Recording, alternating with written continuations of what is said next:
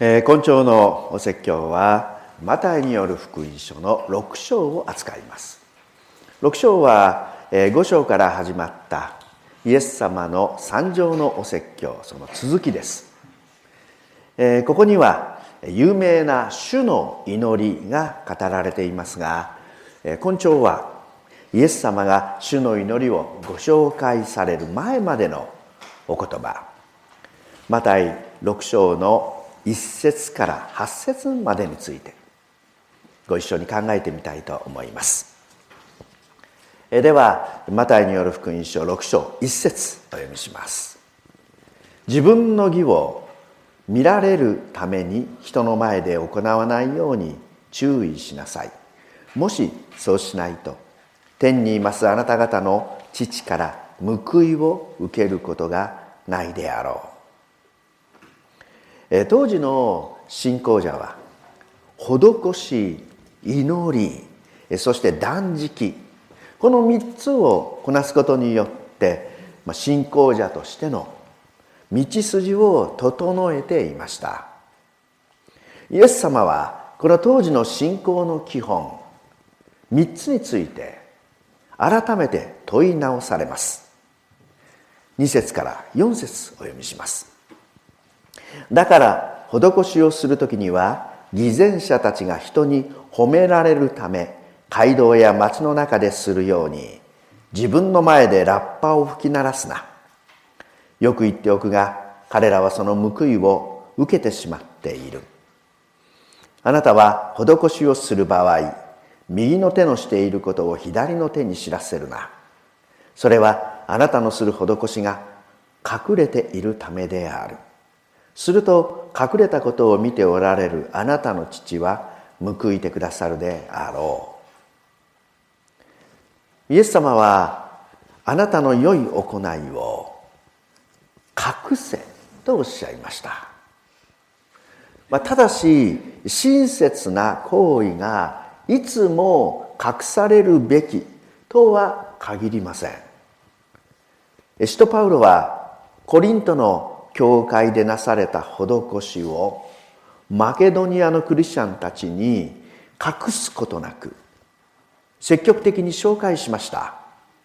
その結果コリント教会の人々の熱心さがマケドニアの多くの人々を奮起させたと述べています。ではなぜイエス様はここで隠せおっしゃったのでしょうか。それは当時パリサイ人の多くが義の技その目的を誤っていたからです。自己商用がそれでした。彼らの良い行いその動機には二つの目的があったようです。一つは善行の報酬です。彼らは施すことによって報酬として神様が自分たちに栄誉と繁栄を与えてくれる。この世の繁栄が与えられると信じていました。彼らは神様から報酬を得るために善行に励んでいました。もう一つは人々からあの人は聖人だとの評判を得るためでした。彼らは慈善行為を見せびらかすことによって良い評判を得ようとしていたのです。いずれにしても彼らの善行その目的は真の目的から外れていました。えモラルライセンシングという言葉があります。それは人が何か良いことをした後悪いことをしても良いと思ってしまう。心理的傾向のことです。人間は良いこと例えば誰かを助けてあげた場合それについて良いことをしたという善の評価が下されるとその後何か悪いことをしても許されると思ってしまう。そのような傾向があるのだそうです。実際に良いことを行った後には多くの場合その反動で悪いことをしてしまうことがあるそうです。しかしそのようなモラルライセンシングが起こらないためにはどうしたらよいのか。それは目的を正すということだそうです。誰かを助けた。その行為を良いこととして評価するのではなくてその結果相手が助けられた。喜んでくれた。というそのこと本来の目的が正しく認識されればよいのだそうです。つまり行為に善悪の評価を下さないということです。人にも自分自身にもその評価をさせずにその目的が達成できたことを喜ぶこと。それがモラルライセンシングが起こらない秘訣なのだそうです。イエス様はこの後もこの自他ともに評価されるということから私たちを解き放そうとそのメッセージを繰り返して行かれます。そこでイエス様は次に祈りについてもお語りになりました。マタイによる福音書6章の5節からお読みします。また祈る時には偽善者たちのようにするな。彼らは人に見せようとして街道や大通りの辻に立って祈ることを好む。よく言っておくが彼らはその報いを受けてしまった。ている。祈りにおいても当時のパリサイ人たちは祈り本来の目的から離れていました。先ほどと同じ動機が彼らを祈りへと駆り立てていたようです。一つは祈りによって神様から報酬を得ようとしていました。熱心な祈りを繰り返すことによって神様からこの世の繁栄をいただこうとしていたのです。もう一つは祈りを見せびらかすことによって聖人としての良い評価を得ようとしていました。実際彼らは人の往来する道十字路に立って祈り人々からあの人はあんなに立派な祈りを長々とすることができる。まさに祈りの人だ。聖人としての評判を手に入れることができました。彼らの祈りはその報酬を受けてしまっていました。しかしそれは祈り本来の目的ではありません。そこでイエス様はおっしゃいます。6節。あなたは祈る時自分の部屋に入り戸を閉じて隠れたところにおいでになる。あなたの父に祈りなさい。すると隠れたことを見ておられる。あなたの父は報いてくださるであろう。自分の部屋に入り。自分の部屋とは当時農家にあった納屋。もしくやもしくは物置部屋を指していたようです。そこには窓がありません。内側から戸を閉じると真っ暗になります。暗闇の中で祈る。それは一体何を意味していたのでしょうか。少なくとも2つのことが考えられます。一つそれは人の評価を断ち切るということです。当時のパリサイ人の祈りその相手はまるで人を対象にしているかのようでした。祈りの相手がもはや神様ではなかったのです。ですから人々の目をシャットアウトする必要がありました。そして同時に暗闇は自分自身の評価をも断ち切ります。自分の姿を消し去るのです。文字通り右の手のしていることを左の手に知らせないのです。当時もそして今もまた人は祈りについて。時に劣等感を覚えます。自分は教会の先輩方のような立派な祈りをすることができない。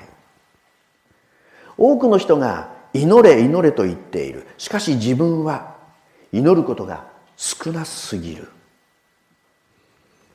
私の祈りが少ないから。宣教が立ち行かないのではないか。そう言われているような気がしてならない。反対に達成感や優越感を覚えることもあるかもしれません。ついに自分は1時間祈り続けることができるようになった。なんと気持ちの良いことか。あの人にもそのようになってほしいものだ。祈りが他者や自分自身によって評価されているのです。しかしイエス様は密室で暗闇の中で祈ることをお勧めになりました。それはいかなる評価も許さないということです。人から見られることにおいても自分で自分を見ることにおいてもそれによって成り立つ報いを断ち切りなさいとイエス様はおっしゃるのです。そしてもう一つ隠れたところその暗闇は自分の本音を教えてくれます。神様は隠れたところにおられます。隠れたところにおられる神様それはどのような意味を持っているのでしょうか。イエス様はダビデに旧約聖書の詩編139編15節の御言葉を綴らせました。詩編139の15をお読みします。私が隠れたところで作られ地の深いところで綴り合わされた時私の骨はあなたに隠れることがなかった。ここで言われている隠れるところ隠れたところとはおそらく母親の体内のことだと思います。神様はあなた自身の知らないところからあなたのことを知っておられるのです。それほどまでに神様は私たちのことすべてをご存知です。神様は私たちの隠れたことを知っておられます。暗闇の中で神様は私たちが隠し通そうとしている本音や心の暗闇を少しずつお示しになります。そこで私たちは私自身の本音を知らされ私自身の正体を垣間見るのです。それは時に苦痛が伴うかもしれません。しかしそこから改めて神様と私との本音の出会い本心の語らいが始まります。誠の信仰生活が始まります。幾度となくご紹介してまいりましたがクリスチャンの哲学者フランス文学者に森有正という方がいらっしゃいます。その方の言葉です。人間というものはどうしても人に知らせることのできない心の一遇を持っております。醜い考えがありますしまた秘密の考えがあります。また密かな欲望がありますし恥がありますしどうも他人に知らせることのできないある心の一遇というものがあります。しかしそこでしか神様にお目にかかる場所は人間にはない。人間が誰にはばからずしゃべることのできる観念や思想や道徳やそういうところで人間は誰も神に会うことはできない。人にも言えず親にも言えず先生にも言えず自分だけで悩んでいる恥じている。そこでしか人間は神様に会うことができない。ここから神様と私たちとの本音の歩みが始まるのです。祈りについてイエス様はさらに語りました。6章の7節。また祈る場合違法人のようにくどくど祈るな。彼らは言葉数が多ければ聞き入られるものと思っている。違法人の祈りにとってその文言と神々の名前はことさら重要でした。祈りの文言つまり呪文です。呪文と同時に神々の名前を呼ぶことができた場合呼ばれた神々は出てこなければなりませんでした。これが異教の宗教です。つまり違法人の祈祷師は高価な代償と引き換えに呪文と神々の名前を手に入れ。それをもって神々を意のままに支配しようとしたのです。イエス様はそれをもって違法人のようにとおっしゃったのではないでしょうか。ただし違法人がそうするのはまだわかる。問題なのは神の民がそれと似たようなことをしていたということです。私たちも他人事ではありません。時には主なる神様を自分の都合に合わせて支配しようと望んではいないだろうか。苦しい時の神頼み聞かれないと神様は私の祈りを聞いてくれないと嘆き憤る。はたまたどうすれば祈りが聞かれるようになるのか。私の祈りが聞かれないのは祈り方が悪いから。祈りの秘訣を探ろう。願った通りに聞かれた祈りの数々そのような本を読んでみる。奇跡が起きる祈りの方法。私たちがどこか神様を自分の意のままに支配しようとする祈りをしてはいないだろうか。そこでイエス様はおっしゃいます。六章の八節。だから彼らの真似をするな。あなた方の父なる神は求めない先からあなた方に必要なものはご存知なのである。私たちが神様を支配しようとしてまで叶えてほしい自分の必要。自分にとって必要なのはこれなのだと思っていてもそれが必ずしも正しいとは限りません。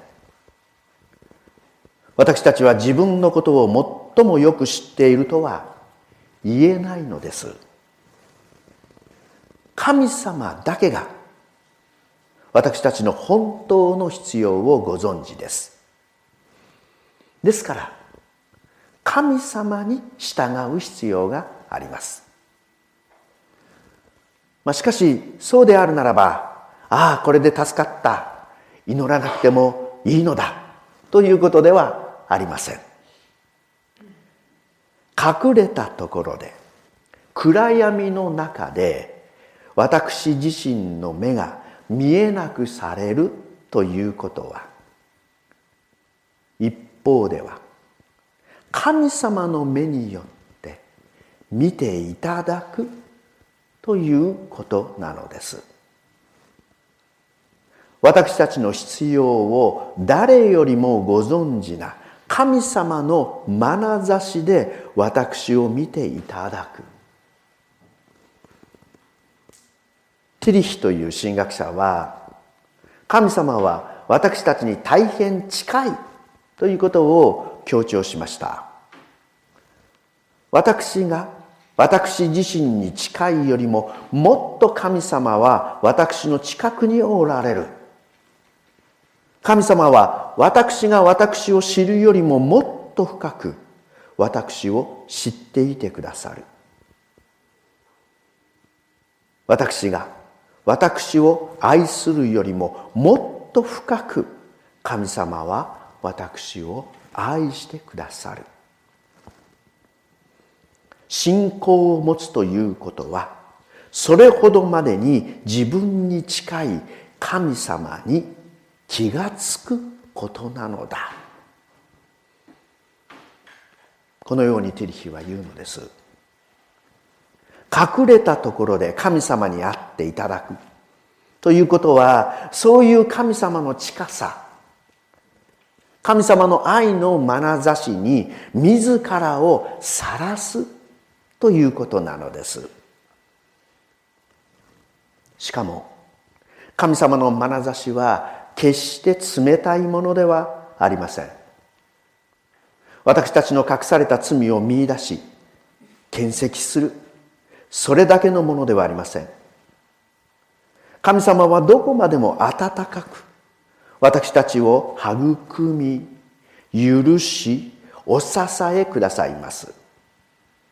それは喜びの眼差しと言ってもよいでしょう。イエス様おっしゃいました。ヨハネ15の9と11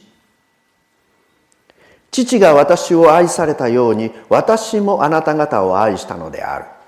私の愛のうちにいなさい。11私がこれらのことを話したのは私の喜びがあなた方のうちにも宿るため。またあなた方の喜びが満ち溢れるためである。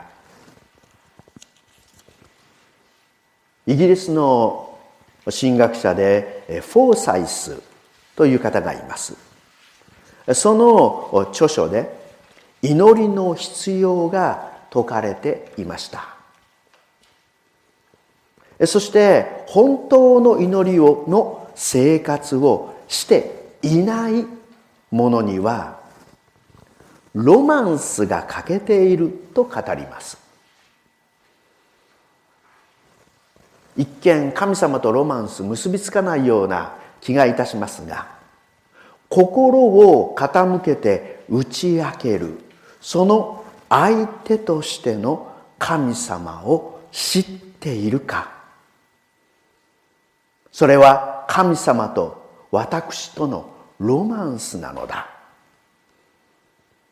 神様との間の心燃える思い。自分の罪を神様に真実に打ち明けたことのある人間。それは信仰のロマンスに生きる人なのだ。そのような人の勝敗こそ語るに値する。とフォーサイスは語っています。エレン・ホワイトもこのように語ります。祝福の山の104ページ。主は慈愛と憐れみとに富んだ方である。主は生むことを知らない愛をもってわがままな者の告白を聞きその悔い改めを受け入れようと待っておられます。おられる。かわいい幼子が自分の顔を認めて微笑むのを待つ母親のように。主は私たちが幾分でも感謝に応えるのを待っておられる。主がどんなに熱心にまた優しく私たちのことを心に留めておられるか理解することを主は望んでおられる。主は私たちを招いておられる。イエスの身元に来た人で失望した者は一人もいない。幼子は母親の温かい眼差しと愉快な快活さの中で正しくしつけられ成長してゆきます。厳しいだけのしつけでは子供たちは育ちません。氷の上では成長しないのです。たとえその時は親の言うことに従ったとしても植え乾いた心を別の悪事によって満たそうとします。母親との交わりの中で楽しみと喜びとを覚えた幼子は親の教えに従おうとします。母親の温かく喜びに満ちた眼差しが小さな魂を豊かに育むことができるのです。私たちも同様です。確かに私たちの日ごとの必要を正直に打ち明けることは進められています。他者への取りなしの祈りも必要でしょう。しかし最も必要なことは神様の温かい眼差しの中で自らを晒し育まれてゆくことなのです。私事ではありますが私も時に一人声を出してお祈りしていながらふとこれは誰に向かって祈っているのだろうか。自分に向かって自分に言い聞かせているのではないかと思うことがあります。そんな時全てをご存知の神様の見前に言葉を失うことがたびたびあります。しかしそれでも良いのかもしれません。自分自身の言葉が失われ沈黙の中でただただ神様の眼差しの中にとどまり続ける。神様の喜びと恩愛のうちに御言葉をいただき教えを乞いながら励まされ育まれ再び立ち上がる力をいただいてゆく。それでも良いのかも。しれないのです。最後にこれも何度かご紹介しました。作者不詳の詩神様の愛をお読みさせていただきます。そこにはまさに神様とのロマンスが描かれているようです。神様の愛作者不詳。ある日私は日の出を見るために朝早く起きたああ神の作品の偉大さは言い尽くしがたい見た途端私はその偉大な創造の御業のゆえに神を賛美したそこに座ると私は主の臨在を感じた主は私に問われた。あなたは私を愛しますか？私は答えた。神様、もちろんです。あなたは私の主であり、救い主です。その時主は問われた。もしあなたが肉体に障害を持っていても、それでもあなたは私を愛しますか？私は当惑した。私は私の腕を見、足を見、体全体を見た。そして私は答えた。主よ、それは辛いことですが、それでも私はあなたを愛します。そこで主は問われた。もしあなたが盲目でも、まだ私の被造物を愛しますか？どのようにしたら見ることができないものを愛せるだろう？それから世界のすべての目の不自由な人のことを考えてみた。なんと多くの人がそれでも神とその被造物を愛していることか。それで私はこう答えた。そのように考えることはつらいことです。しかしそれでも私はあなたを愛します。主はこうも問われた。もしあなたは耳が聞こえなくてもなお私の言葉を聞こうとしますか？どのようにしたら耳が聞こえないのに聞くことができるのだろう？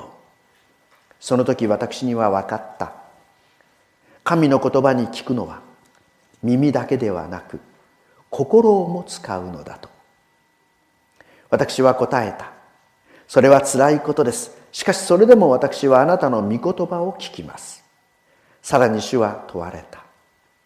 もしあなたが口が聞けなくてもそれでもあなたは私の名を賛美しますか？どのようにしたら声を出さずに賛美できるだろう？その時気がついた。神は私たちがまさしく心と魂から賛美することを求めておられるのだ。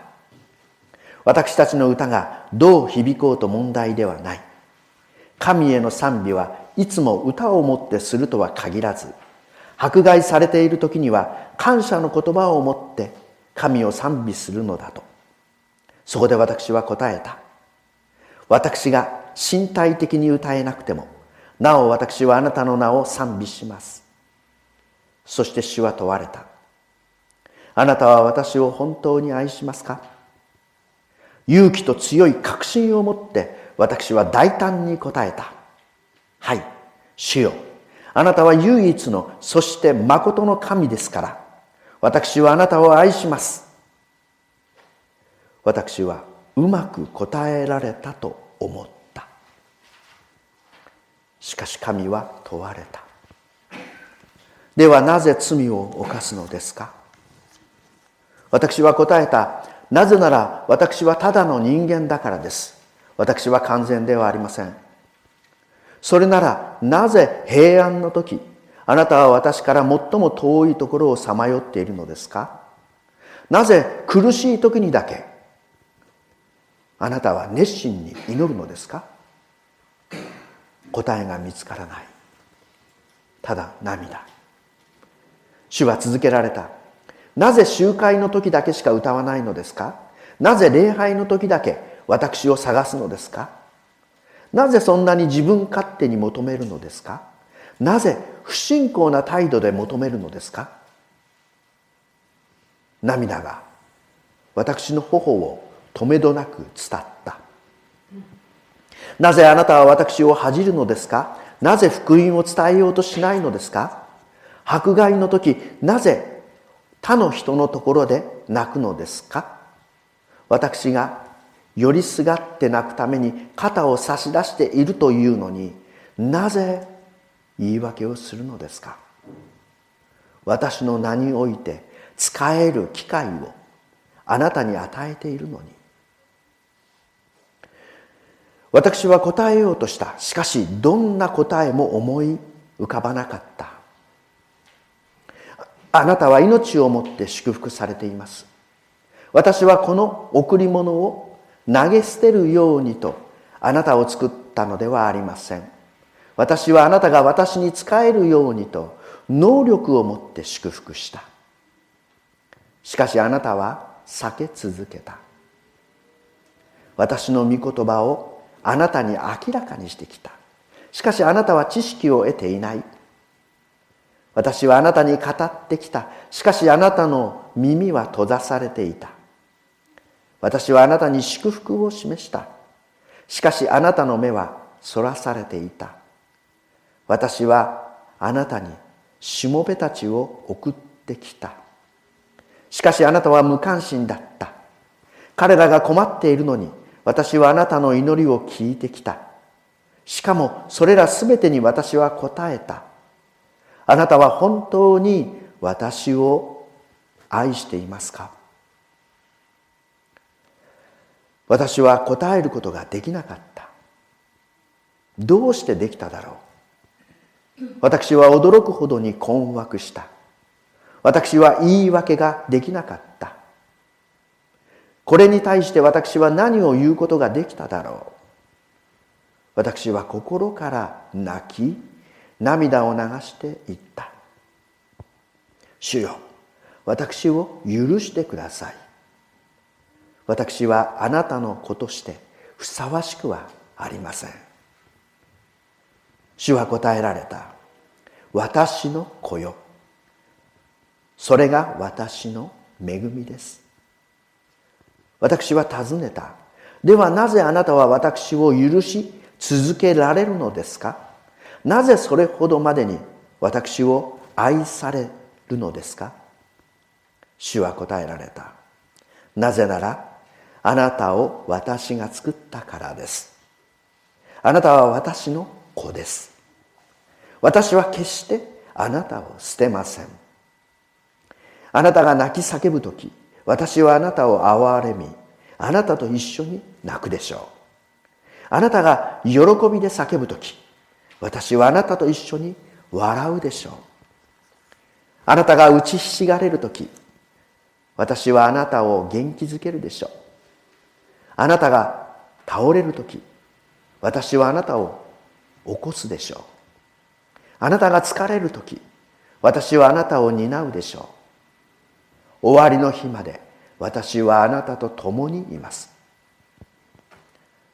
そして私はあなたを常しえに愛します。私はそれまでにないほど激しく泣いた。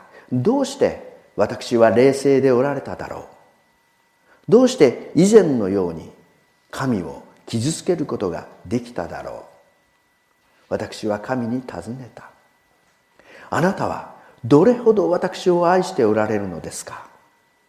主はその両腕を伸ばされた。そして私は傷跡にある両手を見た。私は私の救い主キリストの足元にひれ伏した。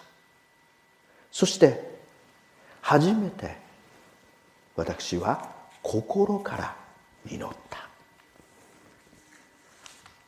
た。このような少し長い詩ではありましたけれども。これがおそらく隠れたところにおいて私たちが経験する一つの祈りなのではないかと思います。神様のその絶対的な愛のうちにまた新しい一週間私たちがとどまり続け主の歩まれたその道に私たちも共に賛同していこうではありませんか。このメディアはオーディオバースの提供でお送りしました。オーディオバースでは福音を広めるためにお説教やセミナーなどの音声映像の無料配信を行っています。詳しくは http コロンスラッシュスラッシュ www.audioverse.org へアクセスしてください。